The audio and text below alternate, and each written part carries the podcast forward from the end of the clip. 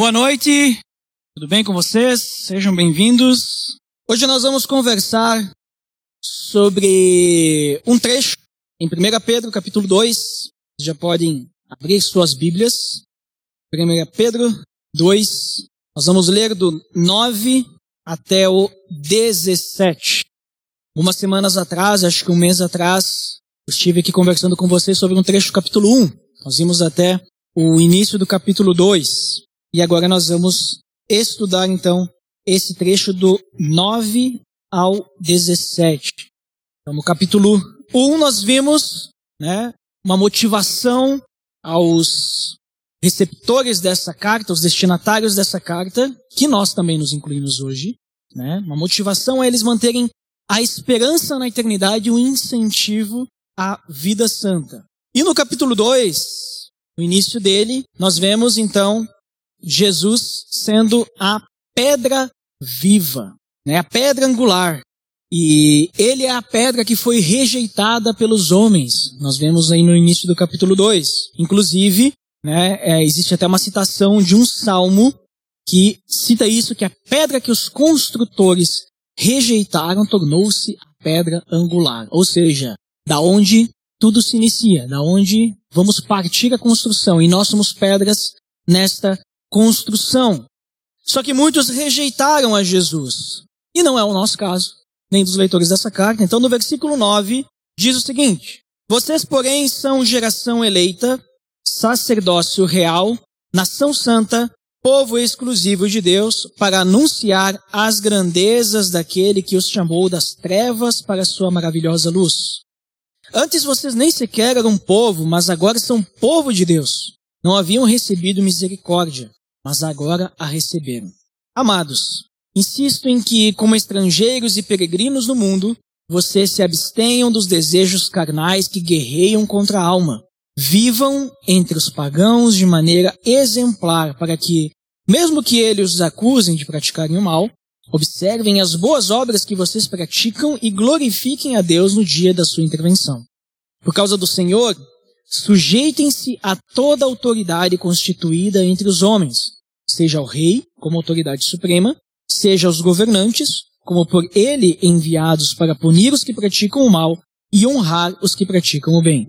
Pois é da vontade de Deus que, praticando o bem, vocês silenciem a ignorância dos insensatos. Vivam como pessoas livres, mas não usem a liberdade como desculpa para fazer o mal. Vivam como servos de Deus. Tratem a todos com o devido respeito. Amem os irmãos, temam a Deus e honrem o Rei. Vamos orar? Pai, em nome do Teu Filho Jesus, nós somos gratos a Ti por esse tempo em que nós podemos Te louvar e também estudar a Tua palavra como comunidade, como grupo, Pai, como família. Somos gratos a Ti por esse privilégio e te pedimos que o Senhor nos conduza para entendermos a Tua palavra para cada um de nós, como ela se aplica a nós nos dias de hoje. Em nome de Jesus que nós oramos. Amém. Então essa carta, 1 Pedro, é uma carta que foi escrita por Pedro, não endereçada a Pedro, e foi escrita para cristãos, principalmente convertidos do judaísmo, que estavam dispersos por causa da perseguição. No capítulo 1, né, nós vemos bem no início que eles estavam dispersos uh, na região do Ponto, na Galácia, Capadócia, na província da Ásia, na Bitínia. Né? Para a gente, isso hoje não faz sentido nenhum, né? Hoje não existem mais esses locais. Mas é tudo aquela região ali do Oriente Médio, né? Toda aquela região ali, Turquia, né? Uh, toda a região ali onde nós temos ali, né? Depois aquelas cidades onde o evangelho vai se propagando. Então, nós temos esses cristãos dispersos. E como eu comentei, ele vem falando no capítulo 2 sobre a pedra angular, que muitos rejeitaram. E aí ele diz: Vocês, porém, ou seja, vocês que não rejeitaram a Jesus Cristo, vocês, diferente dos que rejeitaram, vocês, porém, são geração eleita, de uma forma privilegiada. Nós fomos escolhidos para a salvação. Nós somos uma geração eleita, nós fomos escolhidos. Nós também somos uma nação santa, um sacerdócio real. Né? Nós somos aqueles que têm livre acesso até Deus e fomos inclusive separados por Deus e para Deus, né? separados do pecado, para que nós pudéssemos então viver para Ele, porque nós também somos povo exclusivo de Deus. Somos o povo escolhido por Deus para ser o povo dele. E olha só que interessante. Essas pessoas que estão recebendo essa carta, inicialmente, eram, vamos dizer assim, ex-judeus, né? E o judeu, ele se achava o povo escolhido. Era o israelita. Era o povo de Deus, né? E aí Paulo está reforçando isso. Mais ainda, vocês são sacerdócio real. O povo judeu não era sacerdote real. Existiam os sacerdotes que tinham acesso até Deus, mas só alguns, não todos. E agora, então Pedro está dizendo, né?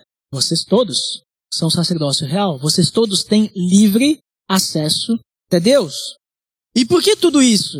Né? Vocês então que não rejeitaram a pedra angular, vocês são geração eleita, sacerdócio real, tudo mais. Por qual motivo? Para que a gente possa anunciar as grandezas de Deus. Para que a gente possa anunciar aquele que nos chamou das trevas para a sua maravilhosa luz. Esse é o propósito.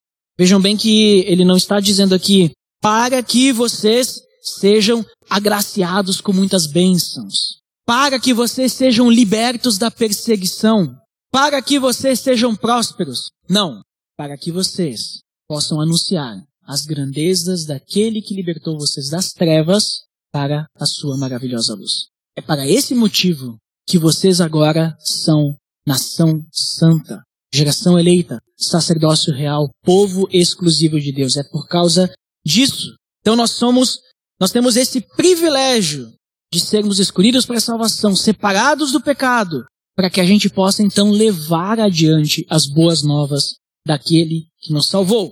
E antes disso tudo, nós não éramos nenhum povo. Interessante ele falar isso para o judeu, né? Ex-judeu, né? Agora um judeu convertido ao cristianismo. Interessante, porque eles eram povo de Deus. E eles dizem, não, mas antes vocês não eram nem povo. Do jeito que vocês estavam vivendo ali, nessa época, vocês não eram nem povo. Estavam longe de mim.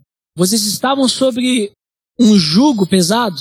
Vocês estavam sobre a dominância do império romano, vocês não eram nem povo. Mas agora vocês são. Vocês são família de Deus. Da mesma forma, nós, antes de Jesus, nós estávamos isolados, sem comunhão com Deus, longe de Deus, sem experimentar esse verdadeiro amor que nós só podemos obter em Deus e conhecer em Deus. Mas agora nós somos parte dessa grande família temos um relacionamento direto com Deus. Porque nós somos sacerdócio real. Somos o povo exclusivo de Deus. Antes, não éramos nem povo, mas agora nós somos povo de Deus. Agora nós recebemos a misericórdia de Deus. E da mesma forma, então, como os destinatários desta carta estavam dispersos, nós cristãos estamos longe do nosso lar, que é o céu. Ele diz, né, no versículo 11, Insisto que como estrangeiros e peregrinos no mundo, eles, eles eram estrangeiros e peregrinos no mundo, que estavam dispersos, mas ele está falando ainda mais. Não apenas o fato de que vocês não têm uma terra natal, porque vocês perderam a terra de vocês. Não só isso, mas vocês são estrangeiros porque a terra de vocês, o lugar de vocês não é aqui. Vocês não vão encontrar aqui. Da mesma forma nós, nós estamos longe do nosso lar. Por isso, pelo fato de nós sermos estrangeiros nesse mundo, o que esse mundo tem a nos oferecer não nos cabe, não é edificante, né? Nós temos que nos abster. Ele diz: vocês se abstenham dos desejos carnais que guerreiam contra a alma. Devemos nos abster daquilo que é desse mundo e manter as nossas mentes nas coisas do alto. Paulo vai falar isso em Colossenses, capítulo 3, versículo 1. Mantenham pensamento nas coisas do alto. É nisso que a gente tem que pensar, não nas coisas deste mundo.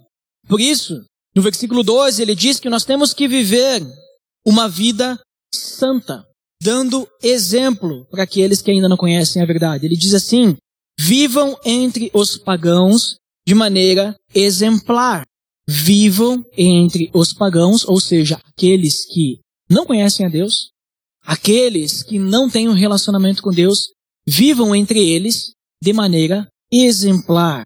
Vivam de maneira exemplar. Nós temos que ser, devemos ser exemplos da transformação que Deus faz no coração de cada um de nós. Nós não temos que ser exemplo das coisas deste mundo.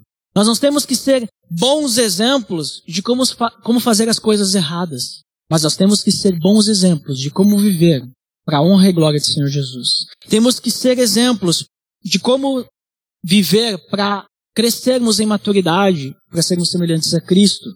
Ele diz, inclusive, mesmo que eles os acusem de praticarem o mal, observem as boas obras que vocês praticam e glorifiquem a Deus no dia da sua intervenção.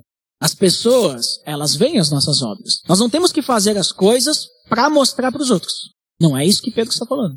Não é a gente fazer para mostrar, porque daí a gente vai viver uma vida falsa, uma religiosidade, a gente vai viver de máscaras, e não é isso que ele está falando. Mas ele está dizendo que através do bom testemunho de vocês, através do exemplo de vocês, através da forma como vocês vivem, as pessoas vão olhar e vão perceber existe algo de diferente. As pessoas vão olhar para nós. Elas vão ver, nossa, mas o Eduardo está diferente, o que aconteceu com ele? Por que, que eu fiz aquilo para Eduardo e ele não revidou? Por que, que ele está de boa comigo? Por que, que ele não está guardando mágoa? Por que ele não está guardando rancor? Por que, que ele está tranquilo? Por que, que ele está sendo até gentil comigo? Como se nada tivesse acontecido. O que, que tem de diferente? As pessoas vão perceber que existe algo de diferente. E nós vamos poder falar que esse algo de diferente não é que nós somos boas pessoas. Não é que nós somos grande coisa. Não é que nós fomos educados na igreja para sermos, nossa, pessoas melhores. Não, porque dentro de nós, o Espírito Santo está nos conduzindo para sermos mais semelhantes a Cristo. Não é algo que vem da nossa força, mas vem da força de Deus. É algo espiritual. É algo que nós nos entregamos a Deus e Ele nos usa, faz a diferença, nos transforma. Né? E tudo isso para que não nós sejamos percebidos, né, mas ele diz, e glorifiquem a Deus no dia da sua intervenção, ou no dia da sua visitação, né? Para que as pessoas possam glorificar a Deus. E não dizer, olha como o Eduardo é gente boa. Não, tem alguma coisa diferente. Não pode ser assim, Eduardo que tá de errado com ele que ele tá, não tá errado? O que que mudou? Aí vamos ver, ah, então quer dizer que esse negócio de, de Deus para ele tá fazendo mudanças na vida dele, da família dele, o relacionamento dele com a esposa, com os filhos, com os seus colegas de trabalho. Nossa, tá fazendo diferença, né? Aí a pessoa vai olhar para quem? Para Deus. Quem é esse Deus que é capaz de um milagre desses? Quem é esse Deus? Então nós precisamos viver de maneira exemplar. E então, ele vai nos trazer alguns exemplos de como nós podemos viver de maneira exemplar. É, ele vai uh, focar aqui em três versículos, principalmente nessa questão das autoridades. É, ele diz: sujeitem-se a toda autoridade constituída entre os homens, seja o rei como autoridade suprema, seja os governantes, como por ele enviados para punir os que praticam mal e honrar os que praticam o bem. Pois é da vontade de Deus que praticando o bem você silencia a ignorância dos insensatos. Sujeitem-se às autoridades. Sabe o que, que significa sujeitem-se às autoridades? É, em outras versões vai estar escrito inclusive sujei, sujeitai-vos, pois, a toda ordenação humana. Coisa de homem. Autoridades humanas. Sabe o que significa isso? Significa que se nós temos leis, elas foram feitas para serem cumpridas. Simples assim.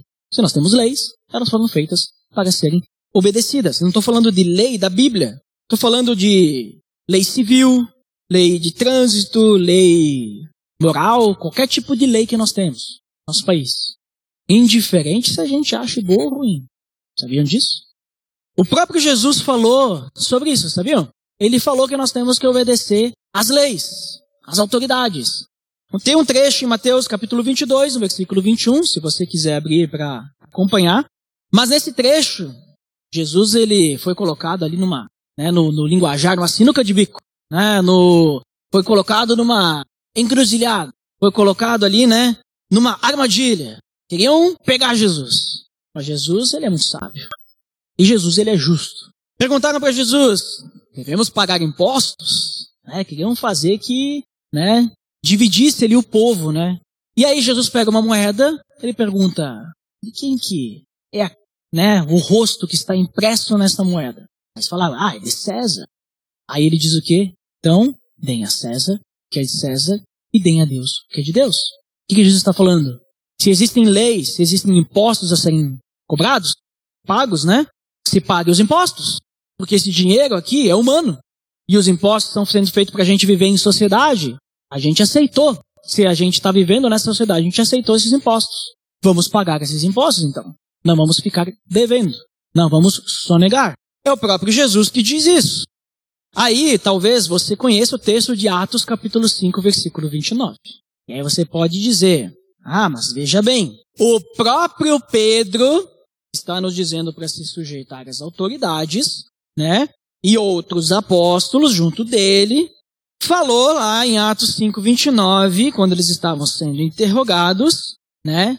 Quando eles descumpriram a lei, vejam bem, Olha os rebeldes aí da, da lei, ó. Da lei dos homens. Ele disse que é preciso obedecer antes, é preciso obedecer antes a Deus do que aos homens. E aí? E agora?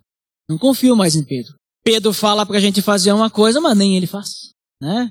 Que hipócrita o Pedro.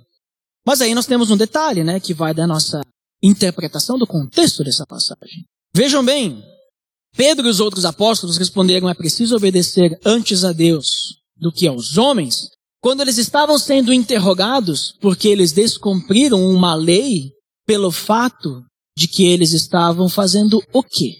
Será que eles estavam roubando?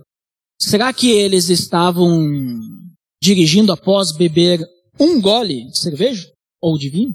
Será que eles estavam sendo interrogados porque eles estavam sonegando impostos? Depois de aprenderem com Jesus que eles tinham que pagar os impostos? Será que eles estavam sendo interrogados porque eles fizeram uma passeata contra o governo, incitando ódio aos políticos? Será que foi por isso que eles foram pegos ali? E agora eles estavam sendo interrogados, correndo risco de serem presos, talvez até mortos?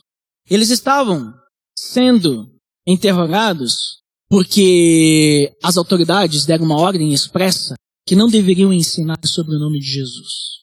Por isso que eles estavam sendo interrogados. A lei que eles descumpriram foi a lei de que falaram para eles: vocês não podem pregar o evangelho. E eles continuaram pregando. Eles foram pegos não por infringir leis desse tipo que eu falei antes, não por maltratar a sua esposa, não por assassinar alguém, não por brigar na rua, não por difamar uma outra pessoa, não por uma briga de trânsito. A lei que eles infringiram foi: vocês não podem falar do evangelho. E essa lei eles infringiram. Por isso que eles dizem, primeiro nós devemos obedecer a Deus, depois aos homens. Deus em momento algum vai falar para você, beba bebida alcoólica, saia e dirija. Não tem na Bíblia isso. Né? Deus em momento algum vai dizer para você agredir seus familiares ou qualquer outra pessoa. Deus em momento algum vai dizer para você roubar. Mas Deus vai dizer para você pregue o evangelho. É uma das coisas que Jesus mandou fazer. Jesus mandou fazer poucas coisas. Jesus mandou a gente participar da ceia. E Jesus mandou a gente, vão, preguem o evangelho. Né? A grande comissão. Vão, façam discípulos de todas as nações, batizando-os em nome do Pai, do Filho e do Espírito Santo. Vão e façam isso. Poucas coisas Jesus mandou a gente fazer. Né? Que a gente diz né, que existem algumas ordenanças, né? que é diferente da grande comissão, tá? Mas não é o caso agora para a gente com, comentar sobre isso. Mas poucas coisas Jesus disse assim, mandou, façam isso. Vocês devem fazer isso. Uma delas, ele disse, vão, façam. Ele deu uma ordem, bem clara. Se a lei diz para a gente não fazer aquilo que Jesus disse, primeiro eu vou cumprir a lei de Deus, que Jesus pediu para mim fazer. Depois eu vou obedecer aos homens. Mas percebam, como eu disse, eles foram pegos porque eles estavam falando do evangelho para as pessoas, mesmo tendo sido proibidos. Então, esse versículo ele não pode ser usado para a gente burlar a lei, tá? Então, se você achava, ah, mas a lei é muito injusta, porque, veja bem, eu falei agora ali, né, dessa questão do dirigir alcoolizado, né? Que é, um, é uma questão polêmica. Tem gente que acha injusto, não, porque se eu beber só um golinho, eu tô bem para dirigir. É injusto, porque essa lei ela não faz sentido. Eu não vou, né? A lei diz o quê? 0% de tolerância. É isso, pronto, acabou.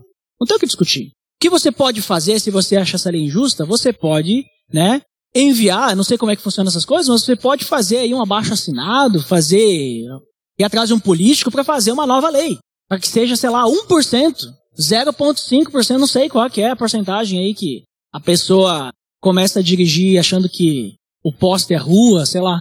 Faça isso. Mas não bugle a lei porque você acha.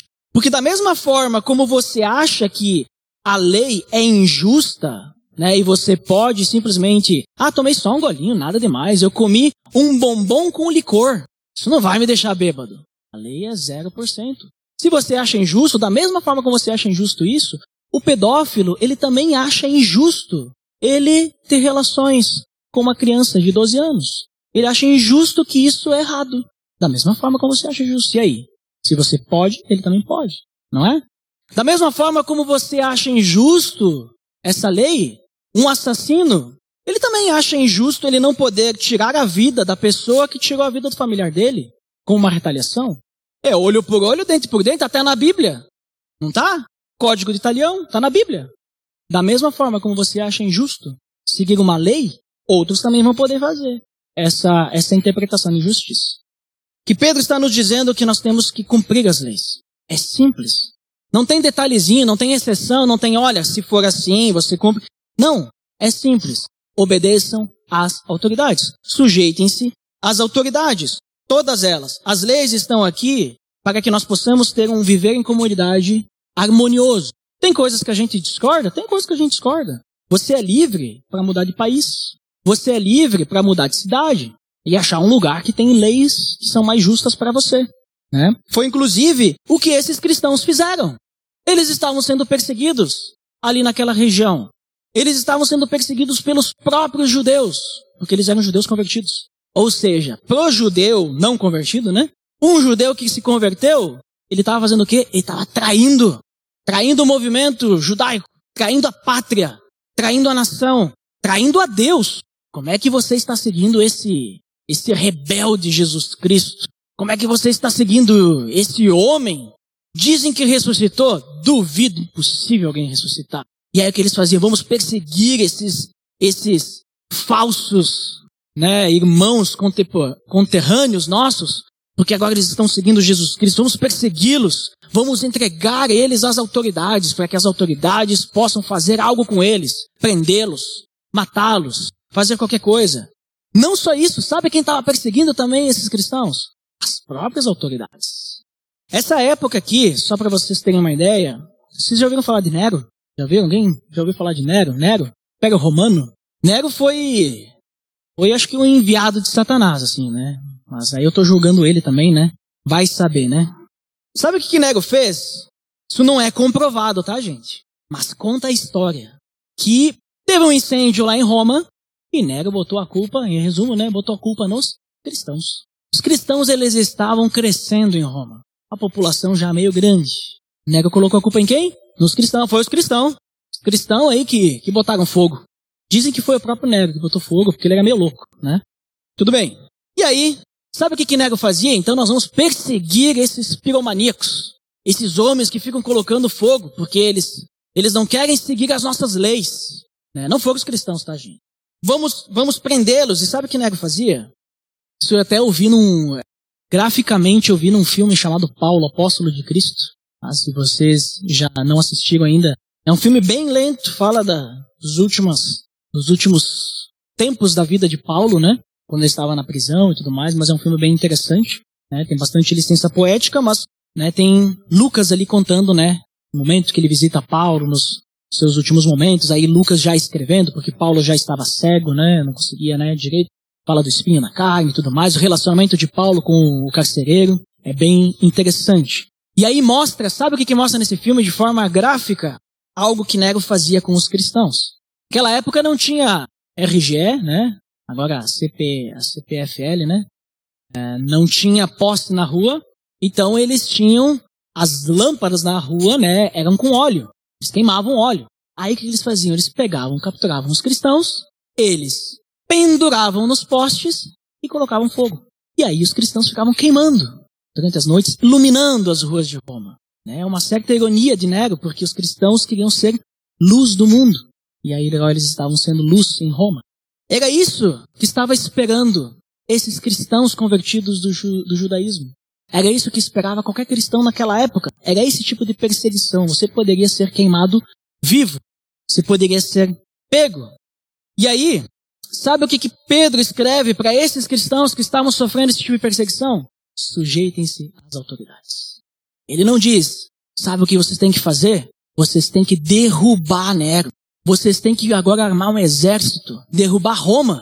Nós temos que vencer essa batalha em nome de Jesus, porque o reino de Jesus está vindo. Não é isso que Pedro fala. Ele diz: sujeitem-se às autoridades. Esses cristãos eles estavam fugindo por temer por sua vida. E ok você fugir. Como eu falei, se você não está confortável onde você está hoje, você pode fugir. Você pode ir embora para um outro local. Mas Pedro diz: sujeitem-se às autoridades. Por que, que ele disse isso? Porque eles não vão poder acusar vocês de nada. Eles vão querer pegar vocês numa infração de trânsito e transformar essa infração de trânsito em algo grandioso para pegar vocês ali numa armadilha e dizer, ah, é cristão, ah, agora então a coisa mudou, né? Eles vão querer pegar vocês aí numa discussão no caixa do supermercado e aí, ah, você é cristão, ah, então a coisa mudou, né? Eles tinham que congregar de forma secreta nesse momento aqui. Esconder o seu cristianismo. Mas na hora que eles fossem acusados, eles não iam mentir, né? Eles não iriam mentir. Mas então, eles não poderiam acusar eles de nada porque eles estavam vivendo uma vida exemplar. Né? Acho que hoje a gente não dá bola para as coisas porque não existe um risco, né? A gente cumpre aquelas leis que nós sabemos que se nós fizermos vamos ser presos. As outras leis a gente dá um jeitinho. Se eu não for pego, tá tudo bem, né? A gente faz isso. Mas não deveria ser assim. E esses cristãos, eles estavam sendo perseguidos não por infringir leis de homens, mas por serem obedientes a Deus. Se nós formos perseguidos por algo, se nós formos acusados de algo, é por isso que nós temos que ser acusados, por sermos obedientes a Deus, não por sermos exemplos de péssimos cidadãos. Enquanto a lei não nos orientar a violar a vontade de Deus, o ideal é que a gente seja obediente. Um detalhe bem importante, tá? Romanos capítulo 13, versículos 1 e 2, Paulo vai falar o seguinte: Todos devem sujeitar-se às autoridades governamentais, pois não há autoridade que não venha de Deus. As autoridades que existem foram por ele estabelecidas pelo próprio Deus. Portanto, aquele que se rebela contra a autoridade está se colocando contra o que Deus insistiu. E aqueles que assim procedem trazem condenação sobre si mesmo. E continuando no 13, ele vai dizer: Pois os governantes não devem ser temidos, a não ser pelos que praticam o mal. Você quer viver livre do medo da autoridade? Pratique o bem e ela enaltecerá. Então, se eu não convenci você a obedecer a autoridade simplesmente porque Pedro falou sujeitem-se às autoridades, eu espero convencê-lo a se sujeitar às autoridades, porque essas autoridades foram instituídas por Deus. E se nós nos rebelamos às autoridades, nós estamos nos rebelando. Permissão de Deus por ter deixado aquela autoridade subir ao poder. Se nós temos autoridade no nosso país hoje, na nossa cidade, é porque Deus permitiu. Se Nero subiu ao poder de Roma naquela época, foi porque Deus permitiu. Ah, você quer dizer então que Deus permitiu que tudo aquilo acontecesse? Os cristãos sendo queimados vivos? Permitiu. É duro, né, a gente pensar nisso, né? Sabe o que é interessante? Que devido a essa perseguição, a fé daquelas pessoas e das pessoas que escutavam o testemunho deles, a fé dos mártires, ouviam, né, as histórias dos mártires, a fé deles, aquilo foi um testemunho tão grande que só ajudou o evangelho a propagar. O fato deles terem se dispersado fez com que o evangelho alcançasse muitos outros lugares. Porque se está tudo bem, Quantos de nós aqui estamos vivendo aqui tranquilos? Não temos perseguição, né? Quantos de nós aqui já decidiram, não, eu vou sair daqui de Bento porque eu quero levar o evangelho para os lugares que não foram alcançados ainda? Minoria, né? Minoria. Agora, se nós tivéssemos uma perseguição aqui, talvez a gente teria um empurrãozinho, fôssemos para um lugar que não estivesse sendo perseguido e levaremos o evangelho para lá, né? Hoje existem muitas missões, né? Estou dando um exemplo, mas existem muitas missões que fazem isso, né? Então nós estamos mais tranquilos. Não era o caso daquela época. Esses cristãos viraram missionários. Eles fugiram com medo. Alguns ficaram, Porque disseram, se for para morrer, eu morro, né? Nem Tomé falou para Jesus lá quando eles queriam ir uh, visitar Lázaro. Se for para morrer com Jesus, eu vou morrer. Alguns ficaram, outros, não. Acho que não é o momento ainda. Fugiu. E ok, tudo bem ter fugido. Não tem problema não. Levar o evangelho adiante. Deus permitiu que esse governante, assim como Deus permite que até hoje, em muitos países, governantes que perseguem os cristãos estejam no poder. Permite que países tenham é, visões contrárias ao cristianismo. Por exemplo, a Coreia do Norte voltou né, a ser, acho que desde o ano passado, voltou a ser o país mais perseguido do mundo. Se você é turista, até tá tudo bem. Mas se você é de lá e você vira cristão, você morre. Se você é cristão, se virou cristão lá, teu objetivo é sair de lá. Porque você vai ser pego. Você vai ser pego. Porque primeiro você já não vai mais se curvar a estátua lá do ditador, né? Do imperador lá, né? E aí já vai pegar mal. Já vai ser multado. Na verdade vai ser preso, né? Porque lá é assim, né? Vai, vai, tu vai dar uma de Sadraque, Mesaque e Abednego lá no, na Coreia do Norte, você vai, vai pra fornalha. É assim. Então o teu objetivo de lá é fugir. Deus permite que aquele governante esteja lá. Deus permite. E Deus é soberano e ele continua sendo amor, mesmo diante de tudo isso. Né? Deus permite que os governantes corruptos subam ao poder. Deus permite. Né? Eu tem um clichê que todo mundo fala, né? Que diz que o, o Brasil é um país que tem uma maior porcentagem é cristão, né? Seja cristão evangélico, protestante, né? Ou cristão católico. Só que o Brasil também é um país extremamente corrupto. Não é um dos mais corruptos do mundo, mas é extremamente corrupto. Interessante, né? País extremamente corrupto, onde a maioria segue Cristo. Tem alguma coisa de errado. A gente usa muitas vezes a corrupção dos nossos governantes para nós sermos corruptos. Ah, queria estar falando antes das leis, né? Ah, isso é injusto. Então eu vou me corromper. Porque eles também estão roubando dinheiro lá. Eu quero roubar um pouquinho para mim também. Eu tenho que alimentar meus filhos, né? Eu tenho que cuidar da minha família.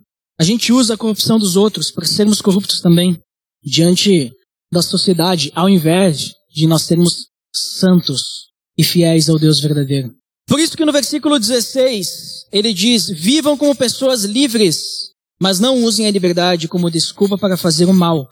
Vivam como servos, servos de Deus. Nós temos que ser servos de Deus. Nós cantamos a música antes: Sou livre para te servir em santidade.